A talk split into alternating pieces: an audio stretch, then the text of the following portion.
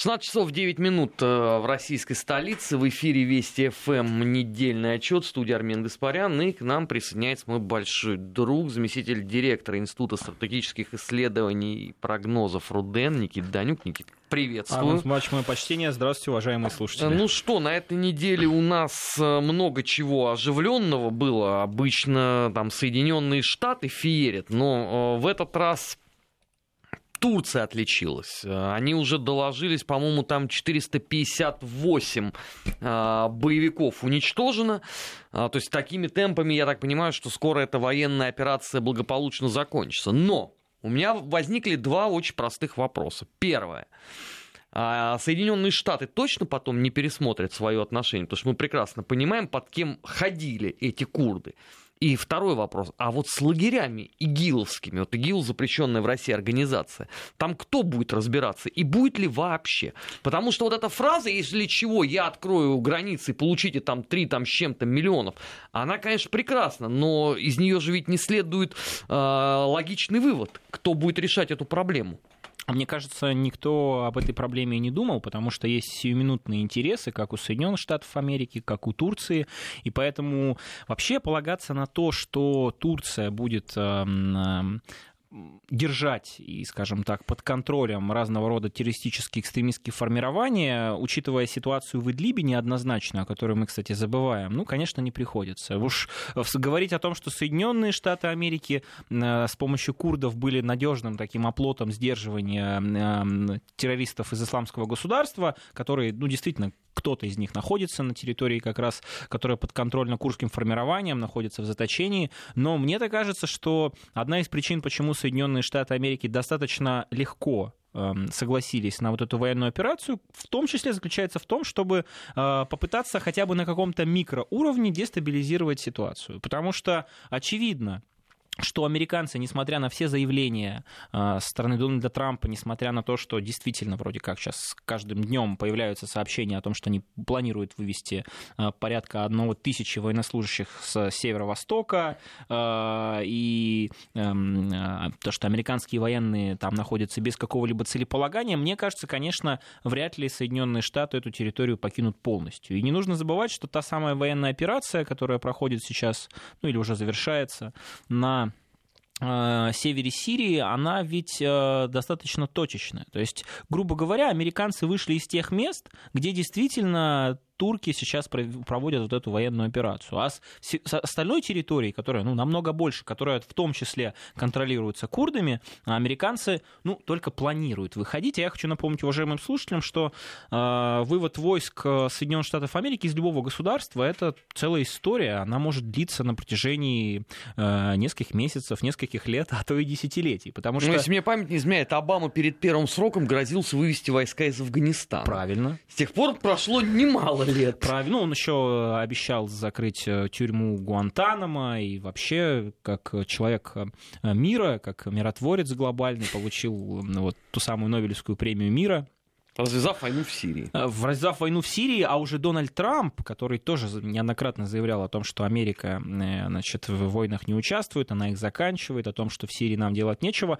Я, кстати, хочу напомнить, он тоже в конце 2018 года заявлял о том, что нам необходимо вывести э, войска с территории Сирии. Поэтому вот эта пугалка американцев о том, что мы выведем, и тогда вы сами будете разбираться, это всего лишь, как мне кажется, тот самый инструмент Трампа, который... Никита, а сами это кто? Ну, понятно, что сейчас э, регион, э, вот этот очень сложный, да, клубок, как мне кажется, он в первую очередь зависит, ну, я не могу сказать, контролируется, да, но зависит от э, трех столиц, от трех важных участников. Это та самая ось Анкара, Москва, Тегеран.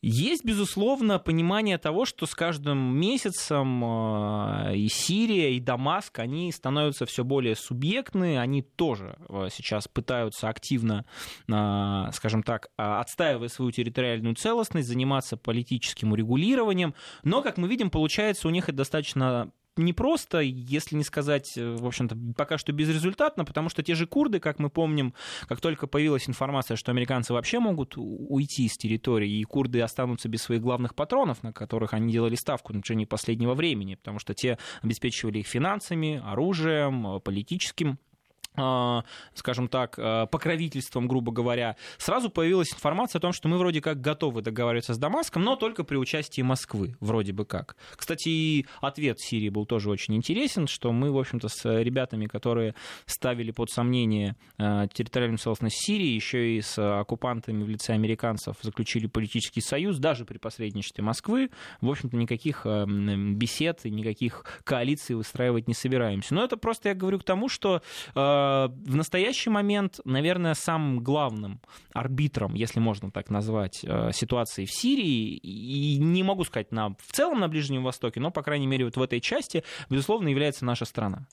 И я хочу, кстати, напомнить, что та самая военная операция «Источник мира», которую сейчас ограниченная, которую уже заканчивает э, Эрдоган с турецкими войсками, она ведь была санкционирована не только после телефонного разговора Эрдогана с Дональдом Трампом.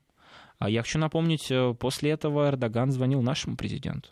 И почему именно после этого все-таки операция была, мне кажется, ну, понятно, никто не знает содержания этого разговора, какие были пункты, но мне кажется, вот подобного рода очень дерзкая, смелая в обход, э, скажем так, устоявшейся логики военной операции. Кстати, вот очень интересный такой момент.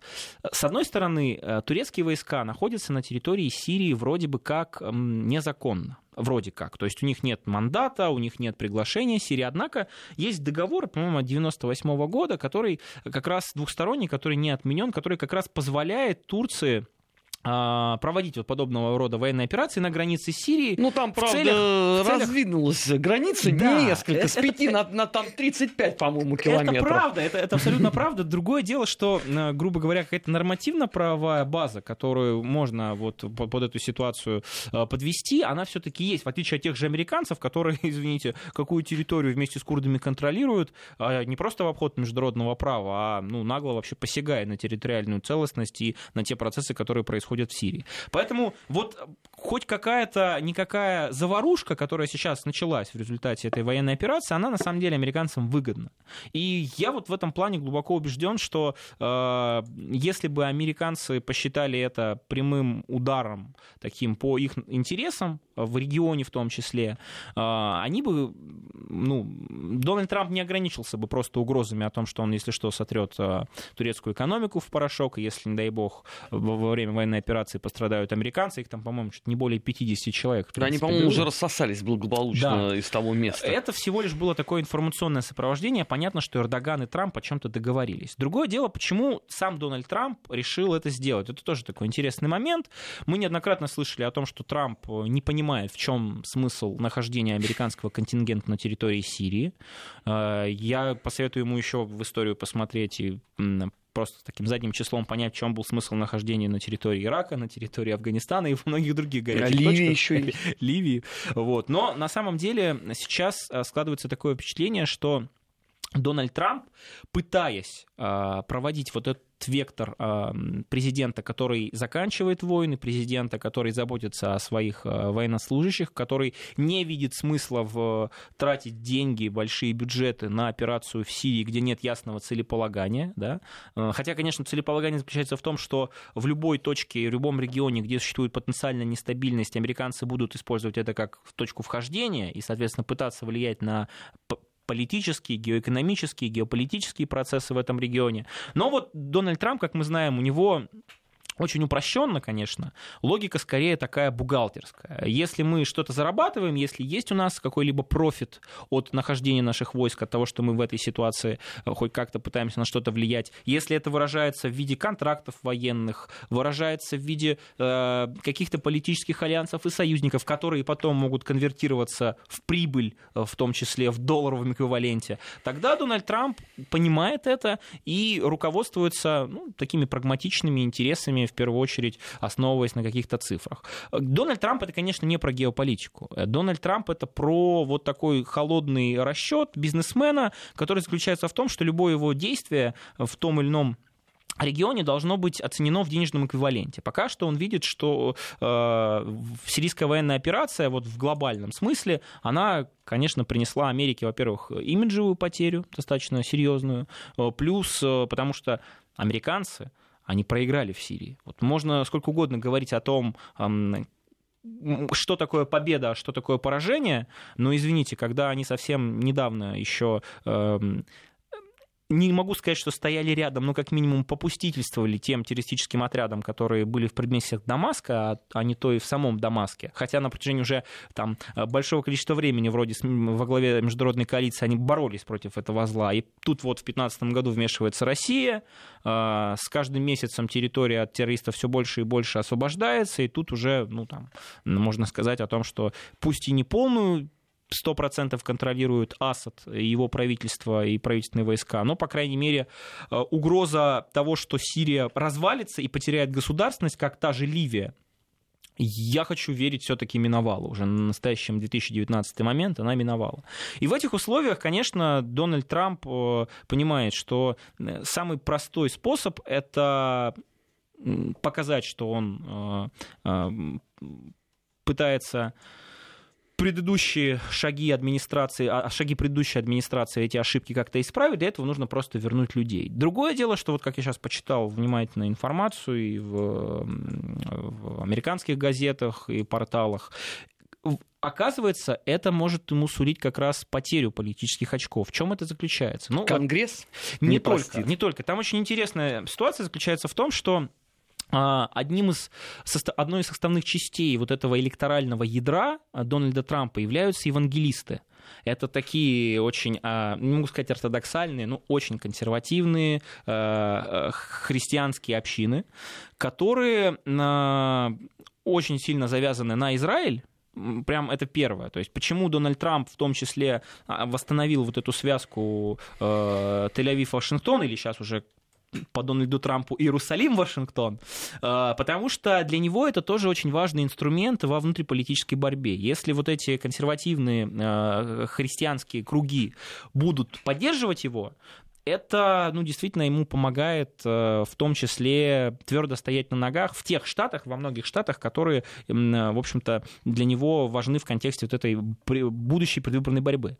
Но почему сейчас появилась информация о том, что многие как бы пытаются пересмотреть это отношение. Потому что, во-первых, а, Израилю не очень понравилось то, что сейчас происходит с курдами, и то, что ну, фактически те обязательства, которые Америка, Америка взяла на себя, как мы знаем, а, Израиль очень любит, э, не могу сказать, использовать Штаты, но действовать с ним в связке для того, чтобы свои интересы отстаивать. А, как бы вот этот выход американцев частичный, а может быть и полный через какое-то время, хотя я в этом сомневаюсь, он, конечно, Израиль настораживает. И второе, курды воспринимаются как некая э, общность, которая, ну, все-таки больше близка вот к христианам, как бы, которая нормально относилась к ним в Сирии, например, и так далее. Поэтому многие становятся недовольными. Что касается самого Конгресса, такая же ситуация. Многие влиятельнейшие э, республиканцы и даже соратники Трампа по типу там, Линдси Грэма говорят о том, что вот этот выход э, из Сирии и пересмотр обязательств в отношении курдов, ну, действительно является очень странным шагом, который очень влиятельно, не могу сказать больше, но очень влиятельная часть республиканцев э, не разделяет. Поэтому да, Дональд Трамп, видимо, не все просчитал вот в этом пазле. Другое дело, что мы же помним вот эти знаменитые твиты, что мы можем уйти, а можем и вернуться, еще и нанести такой сокрушительный удар, который... Так я боюсь, что, что к этому все идет, потому что на самом деле ситуация это там, мягко говоря, на много исходов. И ведь э, не будем забывать, что Эрдоган еще преподнес э, Соединенным э, Штатам огроменный сюрприз. Он же встретился с делегацией российских парламентариев, в числе которых были представители Крыма. Это то, чего не ожидал, на самом деле, по-моему, уже никто, особенно пометуя, как Эрдоган там э, на определенном этапе э, поддерживал Меджлис, нигде никем никогда не зарегистрированный, да, и обозначал свое удивление. И тут вот такой вот Э, получился нестандартный ход. Все же понимают прекрасно, что это в том числе привет вот туда вот передается. И еще как на это прореагирует Трамп, это бабушка надвое сказала. Да, я согласен. Вообще пазл такой складывается очень интересный. С одной стороны, Турция, которая проводит эту военную операцию, она в очередной раз очень жестко в лице Эрдогана обозначает зону своих интересов. Вот эта зона безопасности, о которой они говорят, это мне это кажется, конечно, это тоже некий плацдарм. Я вот почему-то глубоко убежден, что вот на настоящий момент Эрдоган остановится, да, то есть не будет продвижения вглубь, вдоль русла а, Ефрата, там, где плодородные земли, там, где, кстати, газоносные и нефтеносные месторождения, которые контролируются курдами. Вот сейчас этого Эрдоган делать не будет. Но сама логика подсказывает то, что Эрдоган как мне кажется, он вряд ли остановится на этом и будет пытаться расширить зону своего влияния в Сирии все дальше и дальше и дальше, параллельно нивелируя ну, любые какие-то зачатки формирования каких-то серьезных сил курдских, да, вот понятно, что в целом изначально целеполагание Эрдогана заключалось в том, чтобы ни в коем случае не допустить образования, не знаю, хоть, как, хоть какое образование, квазигосударственное, либо какую-то попытку автономии и так а далее. А зачем Курдскую... оно нужно в Сирии, если вот у вас, пожалуйста, есть э, иракский Курдистан, где вы еще и референдум провели, но Соединенные Штаты его отвергли?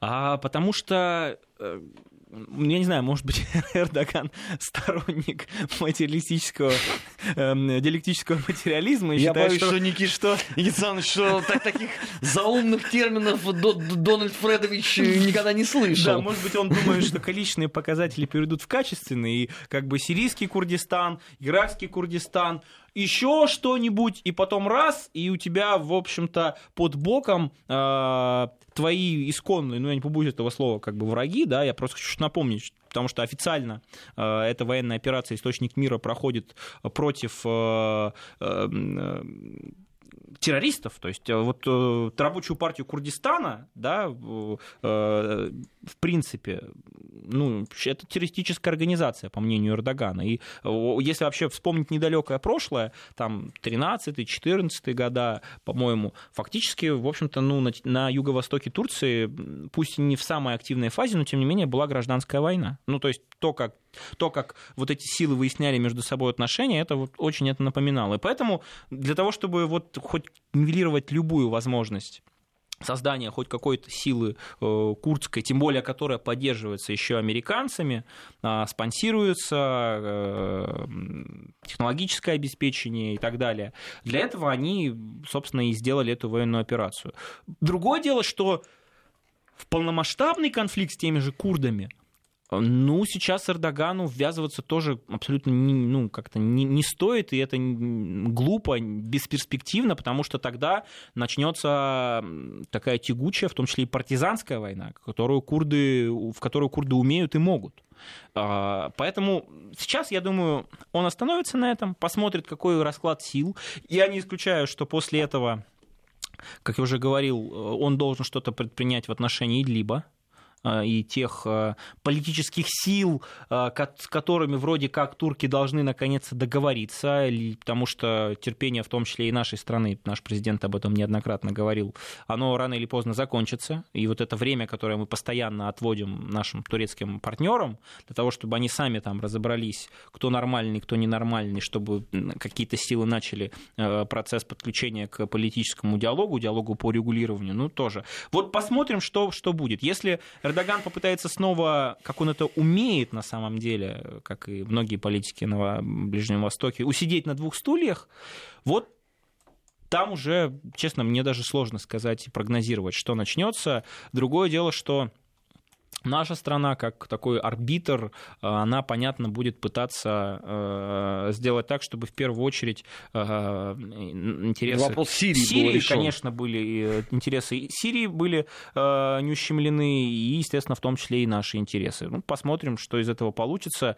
Хотя надеяться на то, что ситуация в Сирии придет к такому быстрому регулированию, и в том числе и политическому, а, с подключением курдских э, политических сил, ну, мне кажется, пока не приходится. Пока что пытается каждый как можно больше очертить зону своих естественных интересов, ну и то, что сейчас делает Турция, в принципе, это, это, это действие в этой логике.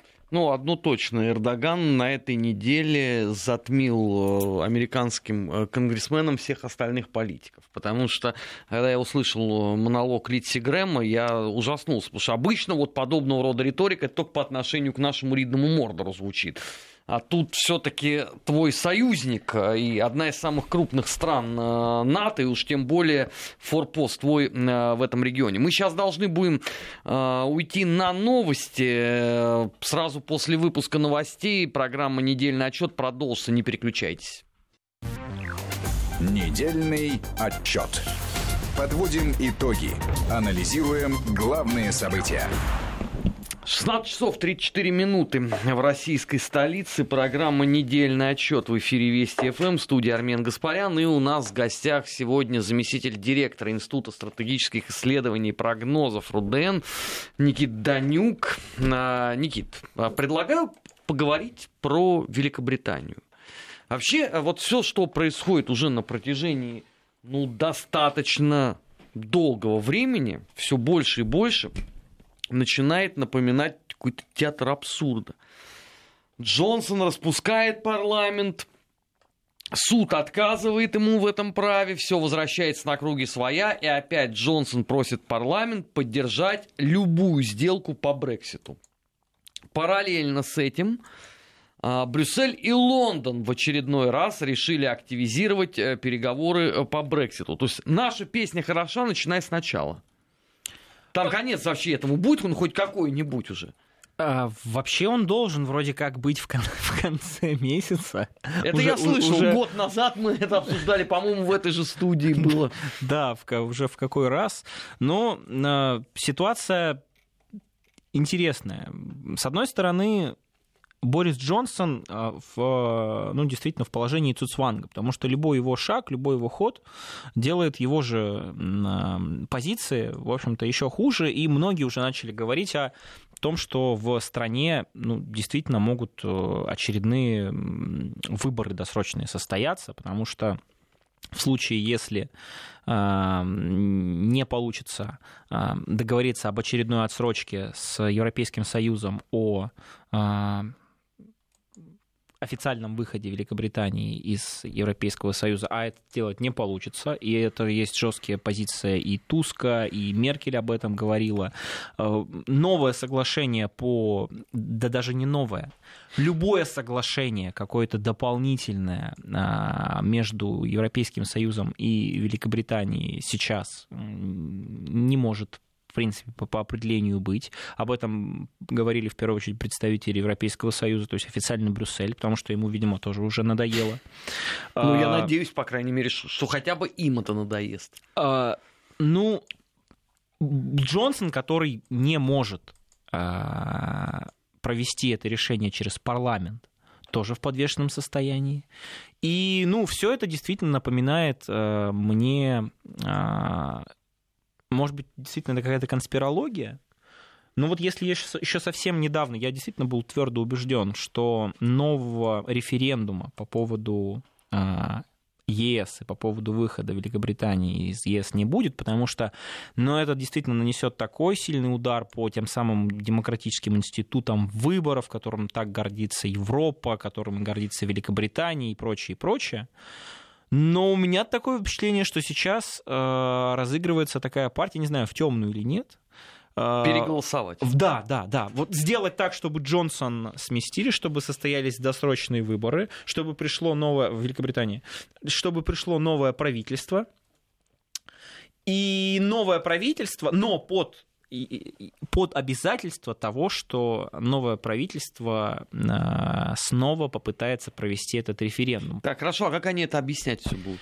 Я, честно, не знаю. Мы на протяжении это... трех лет играли в увлекательную игру, а, морочили э, всем голову, выставили сами себя а, посмешищем. То, что упомянутый тобой Борис Джонсон, я напоминаю, что в момент, когда он находился в отставке, он сделал заявление о том, что Брексит есть не что иное, как хитрый план Путина, и он не даст этому свершиться. Но как только Борис Джонсон стал премьер-министром, он сказал, что он все равно завершит Брексит на зло Путину. И вот тут я окончательно запутался уже в показаниях. Ну, я тоже, если честно, мне сложно понять вообще логику Европы и логику Бориса Джонсона, потому что ну, уже настолько ну, я не знаю, не осталось места для маневра, что ну, нужно действительно рвать. То есть просто вот этот жесткий Брекзит, никакой новой отсрочки, потому что понятно, что а, никто о вот этом соглашении не договорится.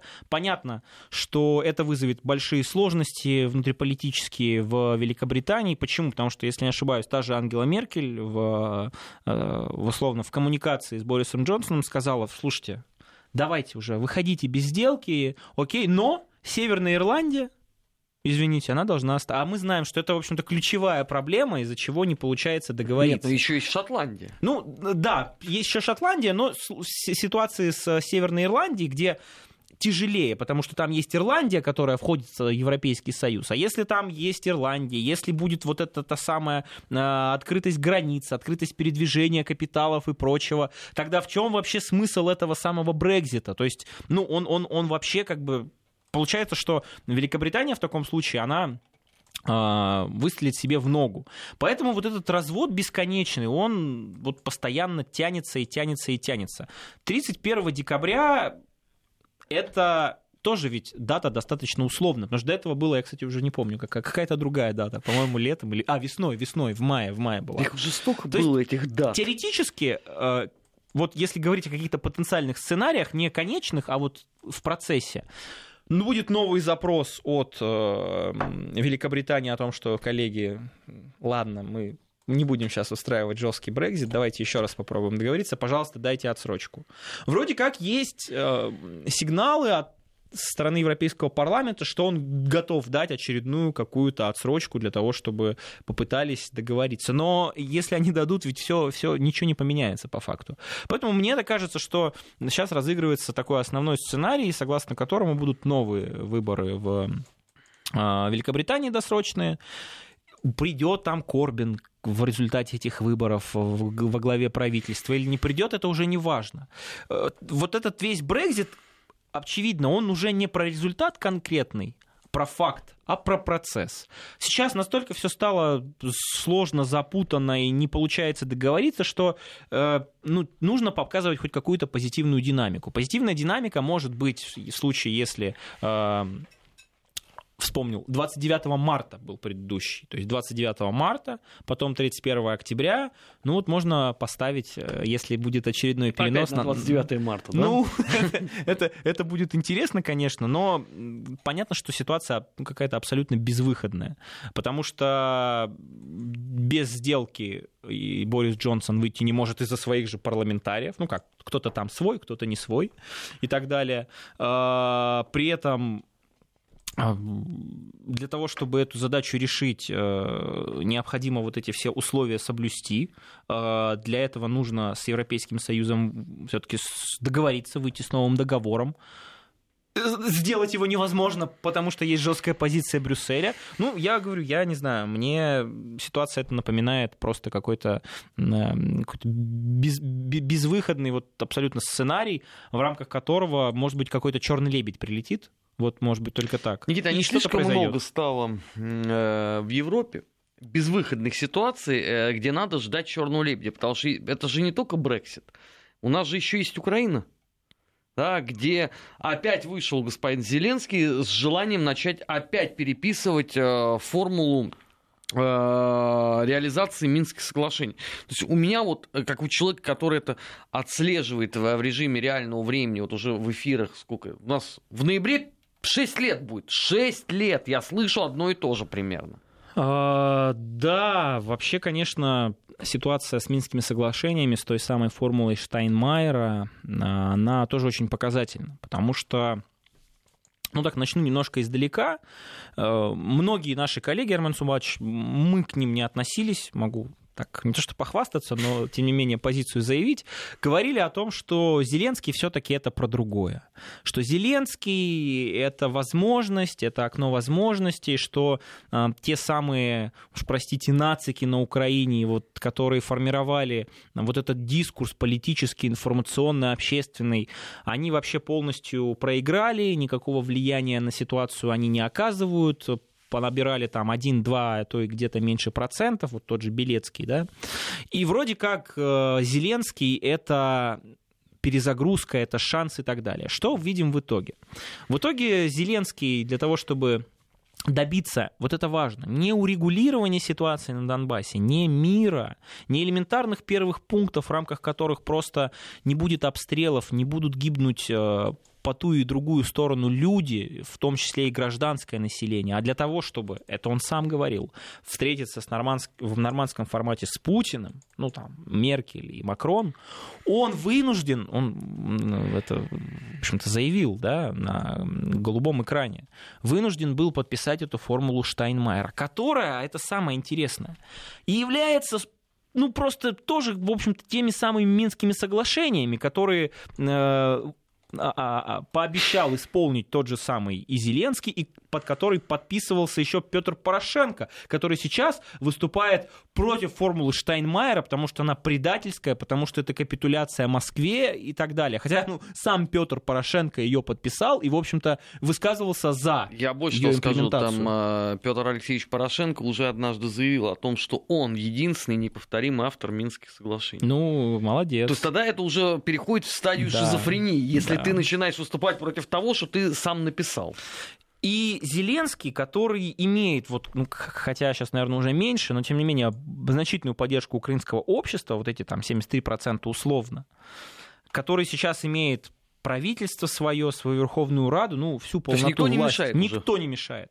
Разменивает вот этот мандат, условно народный, который ему дали, а дали ему нужно тоже вспомнить, а, за счет чего? За счет того, что в предвыборной кампании он говорил о том, что мы закончим а, войну, мы принесем мир, и он там многие другие вещи говорил, ну, понятно, что они там не исполняются, это уже естественно, но хотя бы вот, вот в рамках вот этого трека он мог сделать что-то. И что он делает?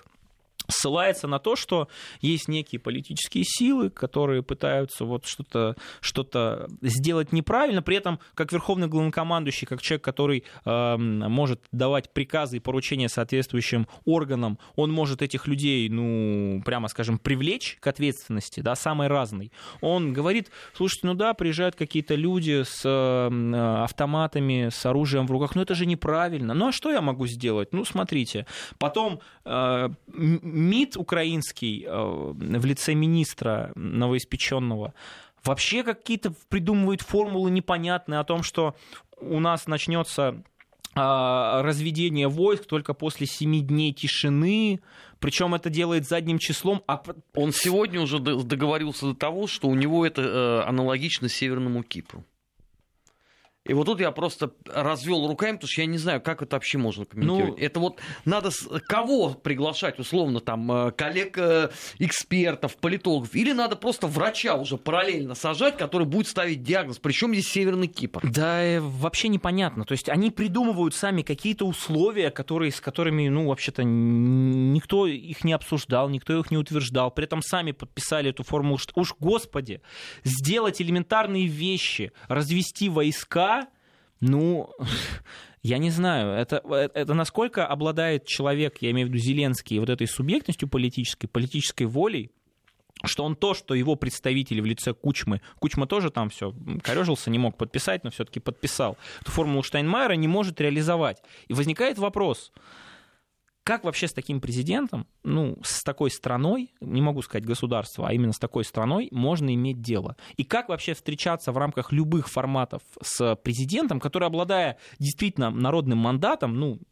все-таки, не может ничего поделать и все спихивает вот эту ответственность на каких-то людей, которые приезжают с оружием. Так а что ты не можешь ничего делать, сделать-то с ними? Ты продемонстрируй это, ты не вот этот пресс-марафон абсолютно бессмысленный устраивай. Ты наведи порядок на линии соприкосновения. Слушай, если Никит, я у прямой саботаж со стороны силового блока, со стороны ВСУ в отношении тебя, если есть прямой вызов со стороны националистических различных формирований группировок, так ты наведи порядок, иначе вот это ведь очень важно вот эта поддержка, это даже на, этой, на, на фоне этой поддержки, да, Зеленский, ну, прямо пасует и проигрывает. А давайте представим, что рано или поздно вот, этот, э, вот эта общественная поддержка, этот запрос на Зеленского, он будет истончаться, он будет. Потому что видно, что Зеленский это про бла-бла, про какие-то вопро- ответы непонятные, про какие-то сказки, фразы и так далее, не, конкрет- не про конкретные шаги и действия. И если поддержка будет маленькая, ну, я возвращаюсь к своей любимой теме. Вообще Зеленского перестанут воспринимать как, как гаранта чего-либо И что нас ждет? Новый Майдан, очередной государственный переворот. И что тогда на Украине будет? Ну, Никита, он на этой неделе выступал 14 часов. Я у всех вот коллег спрашиваю, сколько часов выдержал ты просмотра этого? Ой, нет, я не смотрел никакую прямую трансляцию, я почитал выжимки, основные, ну, которые мне интересны, потому что, э, ну, я вообще не понимаю целесообразности этого. Он же, если посмотреть на, скажем так, э, контент, на субстантив, то, что он говорил, он, во-первых, там противоречил себе постоянно. Ну, это, в принципе... Равно как и правительство. Да, это отличительное свойство вообще украинской вот этой политической системы. То мы подписываем формулу Штайнмайера, то мы потом говорим о том, что нет, никакого особого статуса Донбасса не будет. Новый закон о Донбассе мы вообще будем принимать, не учитывая мнение э, людей, которые там живут. И вообще э, те самые Минские соглашения, мы хотим еще привязать к ним тему Крыма, там еще... Ну, вообще как бы, ну, ладно.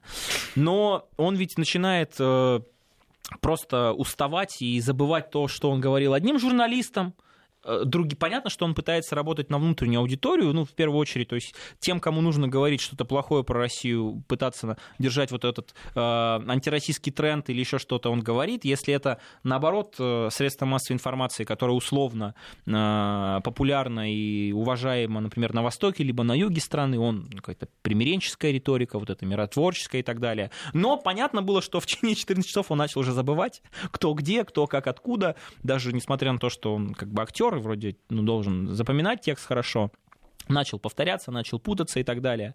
Поэтому ну, для меня понятна позиция нашего президента, который неоднократно говорил, коллеги, да, есть Зеленский, что мы как бы понимаем, что он сейчас президент, выбран демократическим способом, потому что, например, то, как Порошенко в каких условиях выбирали, ну, там вообще... Но, но и то, как бы, да, признали все-таки так, так или иначе субъектность. Мне это кажется неправильно было, что признали. Ну, неважно. Зеленского выбрали. Ну, так ты взял на себя обязательства. Тебе неоднократно наш президент послал сигналы. Да, готов договариваться, готов встречаться, но сделай что-либо. Просто так, на таком высоком уровне, чтобы поболтать, чтобы наделить тебя, э, не знаю, какими-то политическими очками, что ты вот с самим Путиным смог договориться встретиться, мы не собираемся. Мы собираемся решать проблемы людей, которые страдают из-за гражданской войны уже на протяжении пяти лет. Что в итоге? В итоге Пристайко вообще договорился до того, что в принципе Минские соглашения вроде как могут вообще не выполняться и так далее. Да? Ну, то есть э, вот это стиль какой-то Зеленского, который заключается в том, чтобы постоянно что-то говорить, ничего не делать, хотя как бы полномочия у тебя есть, вроде бы поддержка у тебя есть, но это на самом деле срыв, срыв соглашения. Ну, пока что еще не выполнение, но мне кажется, все это близко к тому, что это будет настоящий срыв Минских соглашений, и нас ждет очередная какая-то э, ситуация в рамках... Э, не дай бог, конечно, но, может быть, даже еще ухудшение ситуации. Вот. Только не, теперь непонятно, кого он будет зазывать в свои сторонники. Потому что Трамп всем видом показывает, так, большое спасибо, все свободны. Это вот там сами решайте. А, после публичного унижения Ангелы Меркель у меня большие сомнения, что германский истеблишмент захочет а, занимать эту сторону. И тогда что это? А, в превращение в гуляй-поле такое, вот в демонстративное? Кстати, напомни мне, я тебе после эфира кое-что расскажу. Коротко, любопытно. Ну вот э, такое впечатление, что да, он всячески пытается, вот как уж на сковородке, я не знаю, вот, вот какие-то движения совершать, хотя они, ну, как бы, господи, ну, у тебя согласованная есть э, и закреплена письменно формула Штайнмайера.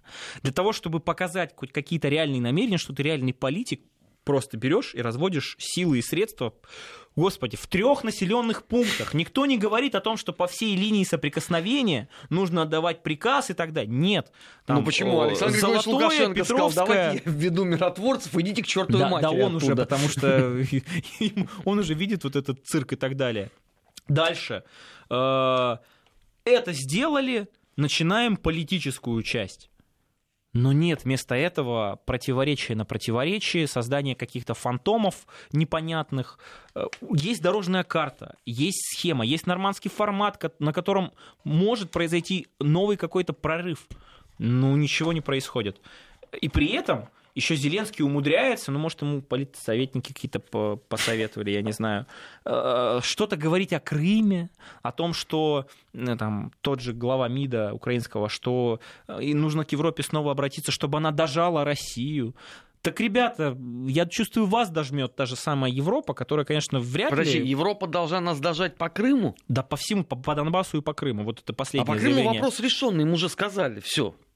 Чё, кто дожимать будет? Нет, ну, види- видимо, вот новая украинская власть, она решила для того, чтобы сдвинуть ситуацию с мертвой точки, пойти универсальным. Даже Порошенко не додумался в свое время пытаться вот в формате э, нормандском или в, в рамках э, встреч контактных групп, ну, додуматься поднимать тему с Крымом. Нет, э, ну, потому что и так как бы ситуация сложная. Ты с Донбассом сначала разберись, а с Крымом, понятно, с тобой даже договариваться и даже обсуждать это никто не будет. Но вместо этого вот они посылают такие сигналы. Э, Ну, для меня понятно, что Зеленский это такое Я и так, если честно, не питал никаких надежд в случае с Зеленским, потому что ну, для меня было очевидно, что эм, на Украине не сильно поменяется что-то, потому что как Украина была страной, где правили вот эти финансово-олигархические круги, так она и осталась. Да, сейчас просто в фаворе Коломойский, и в рамках того, чтобы остановить это победное шествие э, Игоря Коломойского, э, многие олигархи, многие политические силы, которые как бы остались на периферии, не удел, э, пытаются разыграть вот эту карту. В том числе, кстати, открыто поддерживая... Никита, у меня ощущение дежавю. Мы вот об этом говорили, когда был Порошенко, что многие олигархи постараются разыграть карту, чтобы не допустить роста его благополучия. То есть, ну, получается, что мы вот а, на протяжении определенного времени говорим одно и то же. Да, да, да, это бесконечный уроборос, к сожалению, вот этот вот украинский, там, где, э, ну, вот этот змей, он не свой хвост собственный пожирает, а пожирает, по-моему, украинское государство, украинское общество, украинский народ и вообще какие-то перспективы развития, потому что, ну, я не знаю, как э, в рамках такой страны, а если Самое интересное, да, вот на этом фоне, ведь посмотрите э, социально-экономическую ситуацию на Украине. Посмотрите, сколько им отдавать денег транши МВФ. Посмотрите, выполнены ли те реформы, на которых настаивала МВФ. Да, вот э, с точки зрения каких-то прогнозов, единственное, что сможет, наверное, сделать Зеленский, это отменить этот мораторий на продажу сельхозземель, раз, чтобы пришли представители крупного западного капитала, раскупили землю, распродали все, короткий экономический рост, а дальше потом это уже не мои проблемы. Я чувствую, что мы это еще обсудим, но это, видимо, в следующих выпусках недельного отчета. Никит, спасибо. Спасибо. А, Впереди вас ждут новости. Недельный отчет. Подводим итоги. Анализируем главные события.